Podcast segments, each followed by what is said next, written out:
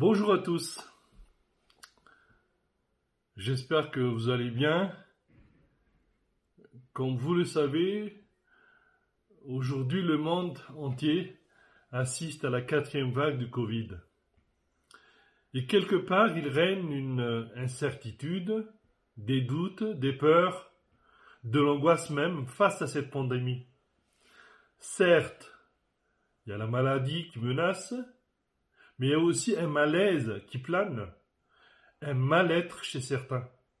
Puis, il y a surtout ce sentiment d'impuissance qui frustre. Et je crois que pas mal de gens sont perdus. Ils ne savent plus quoi faire, que faire, où aller. Et bien sûr que cela atteint aussi les chrétiens.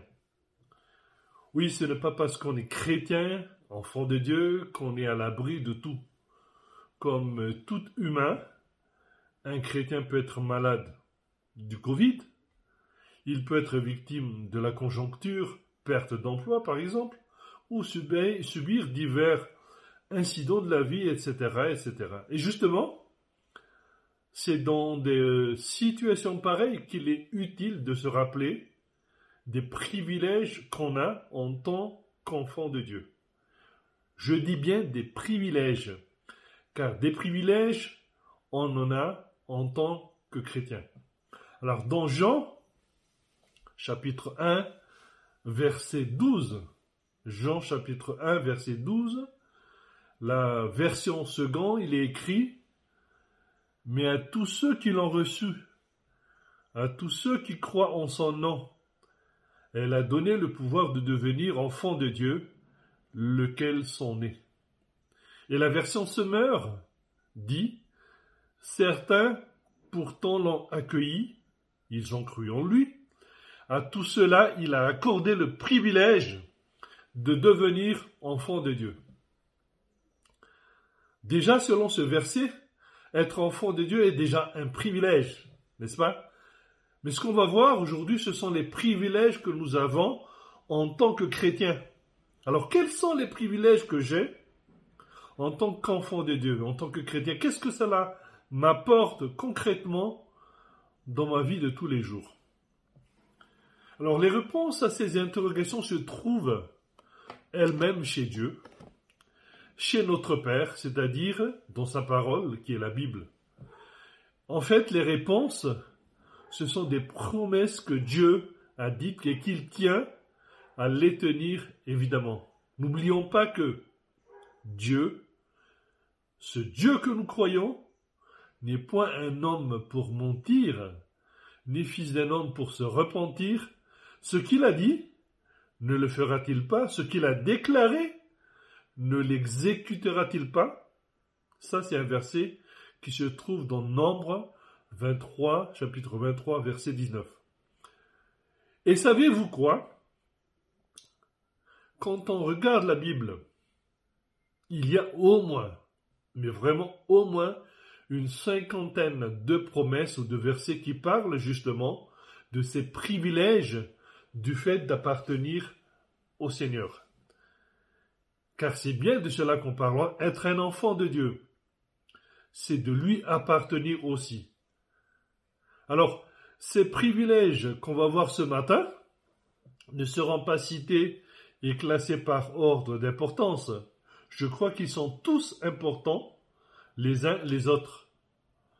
Mais je veux plutôt les citer par ordre d'évidence, on va dire. D'ailleurs, on ne va pas tous les voir, juste, on va voir juste une dizaine. Mais au fait, c'est quoi un privilège d'abord? Pardon. C'est quoi sa définition exacte? Eh bien, un privilège, c'est un avantage exclusif un droit particulier accordé à quelqu'un ou à une certaine catégorie de population. Alors, quels sont ces privilèges de l'enfant des dieux Alors, j'ai dit qu'on va le voir euh, par ordre d'évidence, à mon sens. Hein. Euh, alors, le premier privilège qu'on va voir, le, celui qui est la plus évidente en tant que privilège, c'est cet accès direct qu'on a auprès de Dieu. Cette certitude qu'à tout moment, n'importe où, n'importe quand, on peut lui parler et on peut venir à lui. Pour moi personnellement qui travaille dans à 100% sur euh, Internet, s'il y a une chose qui m'énerve et qui freine mon travail, c'est quand le courant est coupé. Quand le courant est coupé, ben la connexion aussi. Mais avec Dieu,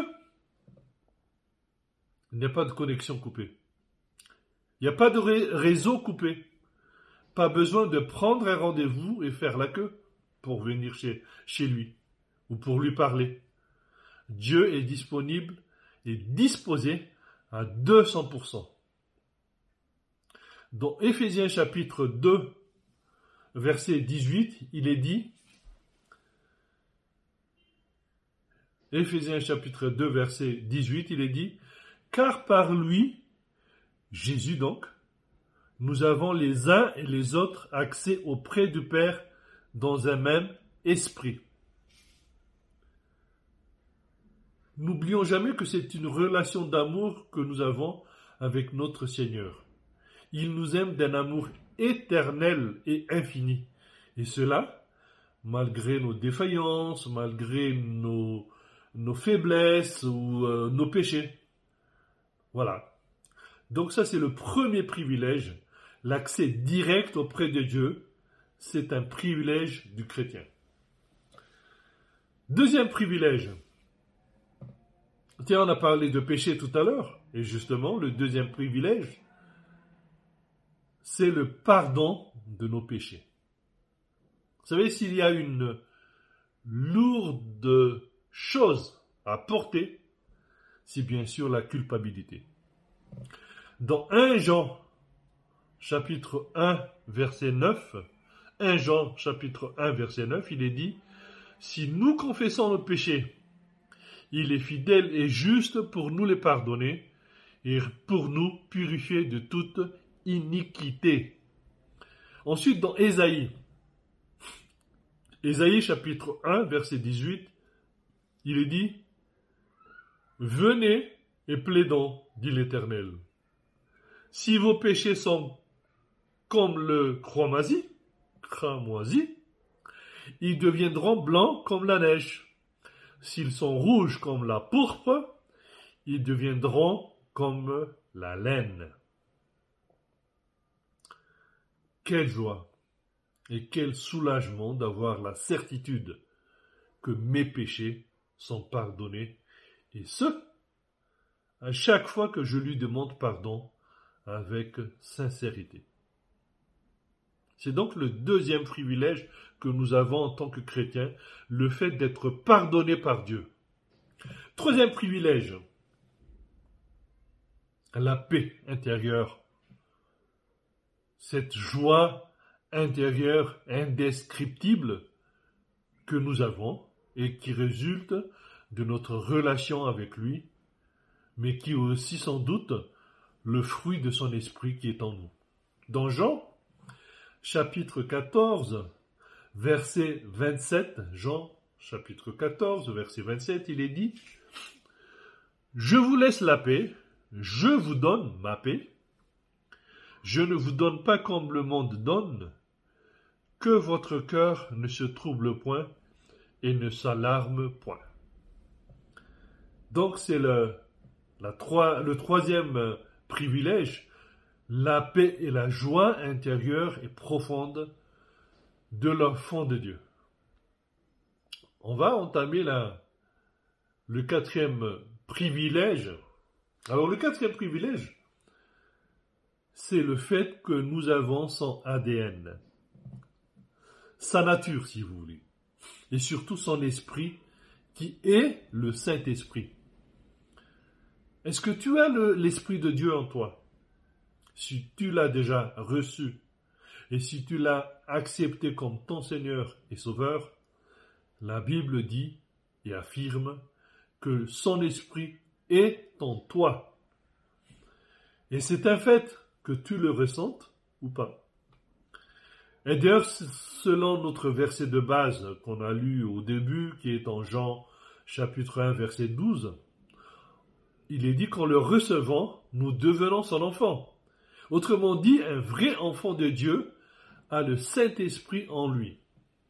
Dans Romains, chapitre 8, verset 14 à 17, Romains chapitre 8, verset 14 à 17, il est écrit Car tous ceux qui sont conduits par l'Esprit de Dieu sont fils de Dieu. Et vous n'avez point reçu un esprit de servitude pour être encore dans la crête, mais vous avez reçu un esprit d'adoption par lequel nous crions Abba Père. L'Esprit lui-même rend témoignage à notre esprit que nous sommes enfants de Dieu. Et dans Galates, chapitre 4, verset 6, il est dit, Et parce que vous êtes fils, Dieu a envoyé dans nos cœurs l'esprit de son Fils, lequel crie Abba Père. Et enfin, dans Éphésiens chapitre 1, verset 13, Éphésiens chapitre 1, verset 13, il est dit, en lui aussi, vous, en lui, vous aussi, après avoir entendu la parole de la vérité, l'évangile de votre salut, en lui, vous avez cru et vous avez été scellés du Saint-Esprit qui avait été promis. La parole affirme aussi donc que nous sommes aussi le temple du Saint-Esprit et c'est un privilège. Cinquième privilège. La protection divine. Alors là, il y a au moins une quarantaine de, promesses que Dieu nous donne dans la Bible. Hein. Euh, Dieu te protège parce que tu es son enfant. C'est tout à fait normal. Quel parent ne protégerait pas son enfant? Dans Psaume chapitre 46 verset 1, il est dit, Psaume 46 verset 1, Dieu est pour nous un refuge et un appui, un secours qui ne manque jamais dans la détresse. Donc concernant notre sécurité, Dieu assure la garde. Il ne sommeille pas, il ne dort pas, ainsi, tu peux dormir tranquille.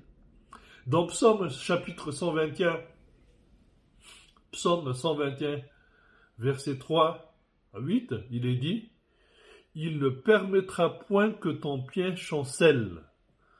Celui qui te garde ne sommeillera point. Voici, il ne sommeille ni ne dort, celui qui garde Israël.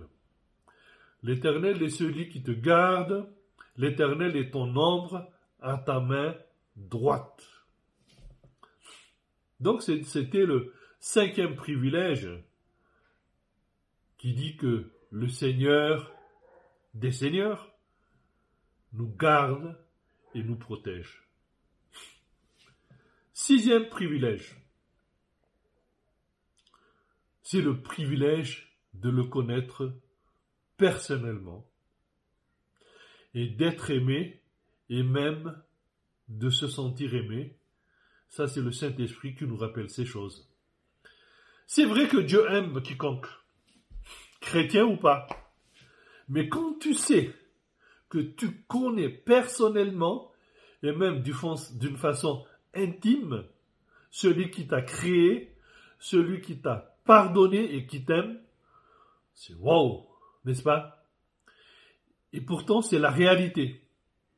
Dans Romains chapitre 8, versets 38 euh, et 39, Romains chapitre 8, versets 38 et 39, il est dit, En effet, j'ai l'assurance que ni la mort, ni la vie, ni les anges, ni les dominations, ni le présent, ni l'avenir, ni les puissances, ni la hauteur, ni la profondeur, ni aucune autre créature ne pourra nous séparer de l'amour de Dieu manifesté en Jésus-Christ, notre Seigneur.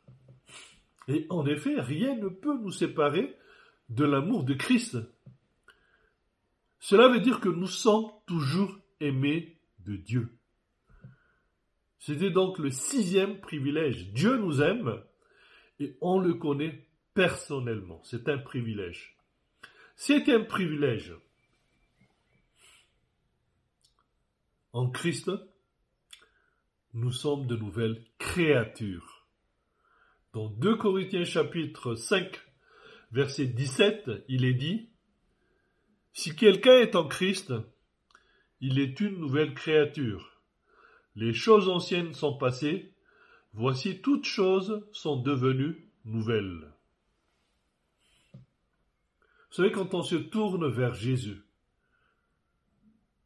pas besoin d'abandonner son emploi pour euh, cultiver des légumes en batelin, pour euh, s'isoler dans une île à, côté de Noussibé, au large de Noussibé. Quand on se tourne vers Jésus, c'est pas besoin qu'on, il n'est pas besoin, il n'est nul besoin de changer de nom. C'est Dieu lui-même qui nous change et on devient une nouvelle personne, n'est-ce pas? Beaucoup de choses peuvent changer en nous. Nos goûts, notre façon de penser, nos lectures, et même nos fréquentations, etc., etc. C'était donc le septième privilège. Je suis une nouvelle personne en Jésus. C'est un privilège. Huitième privilège. Eh bien, c'est la, c'est la vie éternelle. C'est un privilège que Dieu donne, que Dieu donne à ses enfants. Nos noms, ton nom, mon nom, nos noms sont inscrits sur les registres céleste. Amen. Dans Luc chapitre 10 verset 20, il est écrit, Ne vous réjouissez pas de ce que les esprits vous ont soumis, mais réjouissez-vous de ce que vos noms sont inscrits dans les cieux. Et c'est Jésus qui a dit cela. Oui, le fait de savoir que nous avons une vie éternelle est aussi un privilège. D'ailleurs, dans Jean chapitre 17, verset 3, Jean chapitre 17, verset 3, il est dit, Or, la vie éternelle, c'est celle qu'ils te, c'est, c'est qu'ils te connaissent, toi, le seul vrai Dieu, et celui que tu as envoyé, Jésus-Christ. Connaître Jésus, personnellement, nous donne accès à un privilège qui est la vie éternelle. Et des fois, on, l'oublie. Je suis sûr d'aller au ciel et j'ai la vie éternelle. C'est donc le huitième privilège. Neuvième privilège, c'est d'être libéré, mais plus esclave de quoi que ce soit. Dans notre verset de base, ce pouvoir de devenir enfant de Dieu. Le, mot pouvoir veut dire capacité, autorité, puissance, et c'est donc euh, le même sens en grec. Dans Jean chapitre 8, verset 36, il est dit, Si donc le Fils vous affranchit, vous serez réellement libre. Et le privilège, c'est ça, c'est cette possibilité de ne plus être esclave du péché. Cette possibilité de marcher dans la lumière. Dans Éphésiens chapitre 5 verset 8, il est dit, Éphésiens chapitre 5 verset 8, il est dit, Autrefois, vous étiez ténèbres, et maintenant, vous êtes lumière dans le Seigneur. Marchez comme des enfants de lumière. C'est un privilège d'être libéré de nos péchés. Et enfin, dixième privilège, le privilège d'être héritier de Dieu. C'est aussi normal si nous sommes ses enfants, nous sommes héritiers. Hein? Dans Romains chapitre 8, verset 17, il est dit, Romains chapitre 8, verset 17, Or, si nous sommes enfants, nous sommes aussi héritiers, héritiers de Dieu et co-héritiers de Christ, si toutefois nous souffrons avec lui, afin d'être glorifiés avec lui. Je suis héritier de Dieu et co-héritier de Jésus. Et c'est un privilège en tant qu'enfant de Dieu, en tant que chrétien. Donc ça, c'est le dixième. Mais à part le fait d'être héritier, vous avez remarqué dans ce verset de Romains euh, chapitre 8 verset 17 un mot, c'est le mot souffrance. C'est pour vous dire que, et pour vous rappeler, et pour nous rappeler, que ce n'est pas parce que nous sommes enfants de Dieu que tout sera rose. Non. Il y a les souffrances, il y a les épreuves, mais la différence c'est que pendant ces moments difficiles, disons-nous bien que Dieu n'est jamais loin. Et on sait que ces épreuves, aussi dures soient-elles des fois, sont là pour que Dieu nous façonne. Puis n'oublions pas non plus que Dieu nous aime et sa parole nous dit que le Seigneur châtie celui qu'il aime.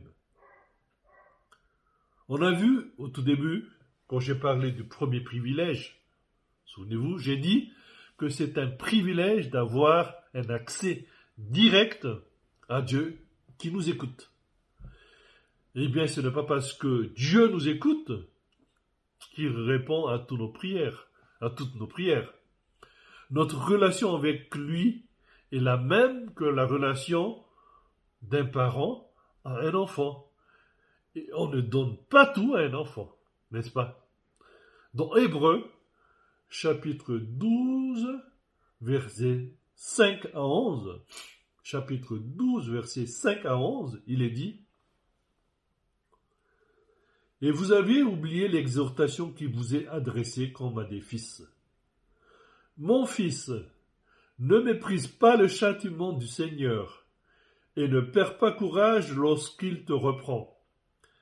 Car le Seigneur châtie celui qu'il aime, et il frappe de la verge tous ceux qu'il reconnaît pour ses fils.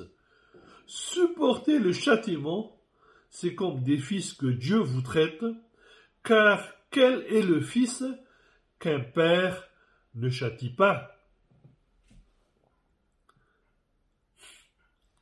Notre Père nous aime. Il sait ce dont nous avons besoin, n'est-ce pas? Il ne va pas, d'ailleurs, nous donner un caillou, je dis bien un caillou, si on lui demande du pain.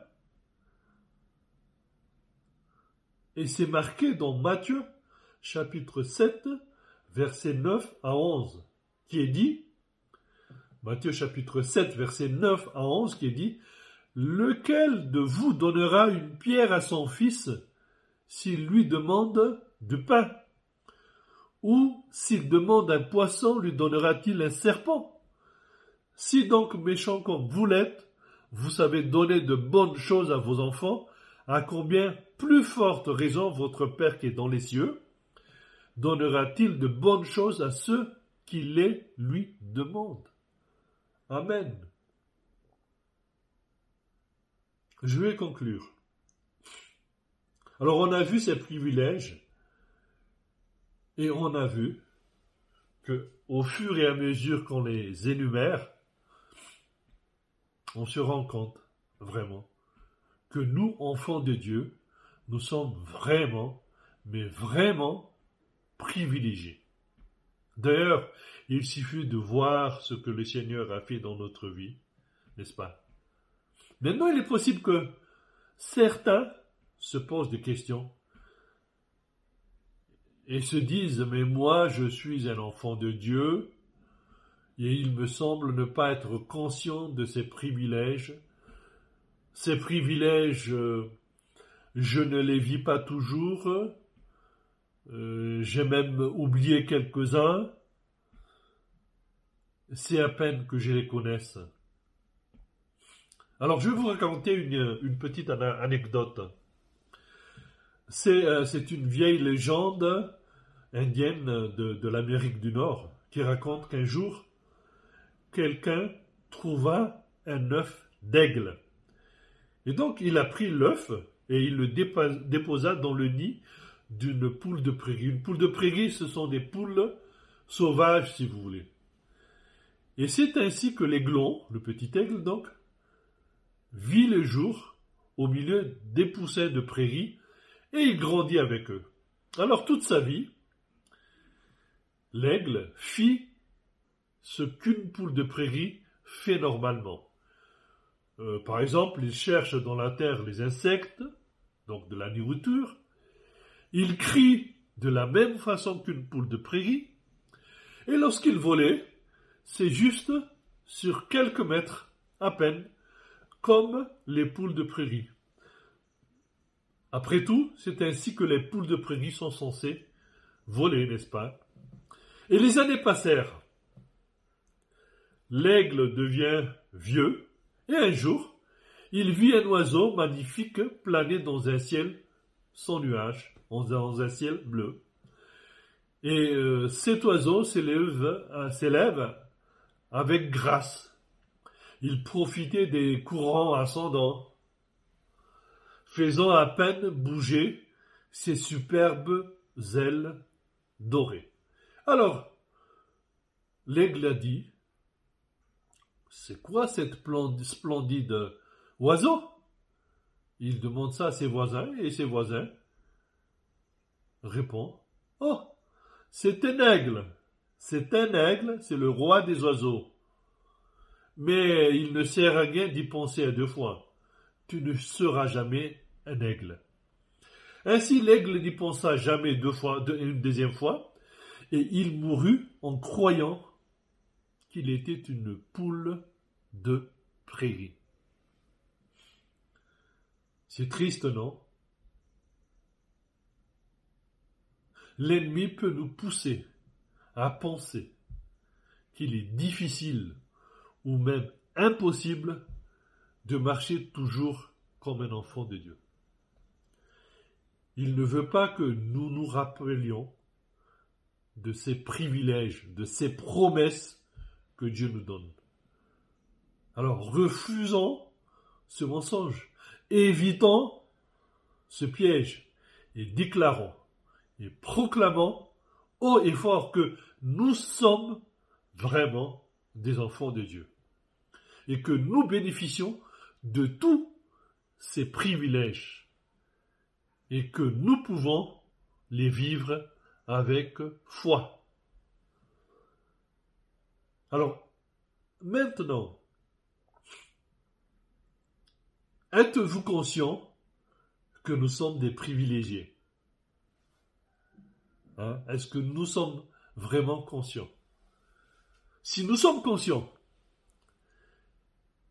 il y a maintenant deux choses à faire après avoir entendu toutes ces promesses. La première chose, c'est de remercier profondément et sincèrement notre Dieu pour ce qu'il représente pour nous. Oui, lui rendre grâce, lui dire merci d'être des privilégiés. Et deuxième chose, c'est de le dire aux autres, de l'annoncer aux autres dans notre entourage cette bonne nouvelle, car c'est ça aussi la bonne nouvelle de Jésus-Christ. Leur dire que ces promesses sont aussi pour eux. Amen. Dans 1 Pierre, donc euh, pour finir, dans 1 Pierre chapitre 2 versets 9 à 10, 1 Pierre chapitre 2 versets 9 à 10, il est écrit Vous, au contraire, vous êtes une race élue, un sacerdoce royal, une nation sainte, un peuple à qui afin que vous annonciez les vertus de celui qui vous a appelé des ténèbres à son admirable lumière, vous qui autrefois n'étiez pas un peuple, et qui maintenant êtes le peuple de Dieu.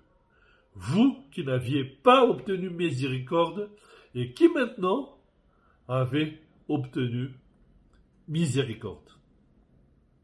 Prions le Seigneur.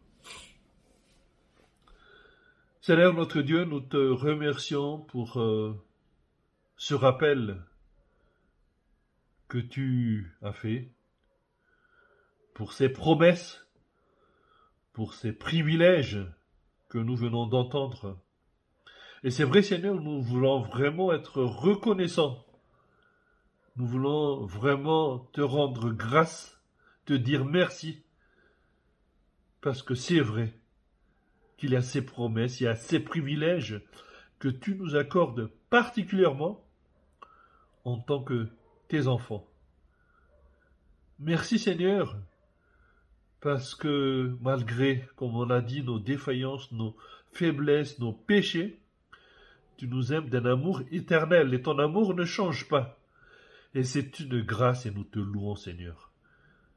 Comme nous venons de le dire aussi, de le voir tout à l'heure, que maintenant, il est de notre devoir aussi, mais nous le faisons aussi par amour, de l'annoncer aux autres, à notre entourage, à nos amis, à nos enfants, à nos parents ou à, d'autres personnes qui sont autour de nous, à nos voisins ou à nos collègues de travail, ces promesses.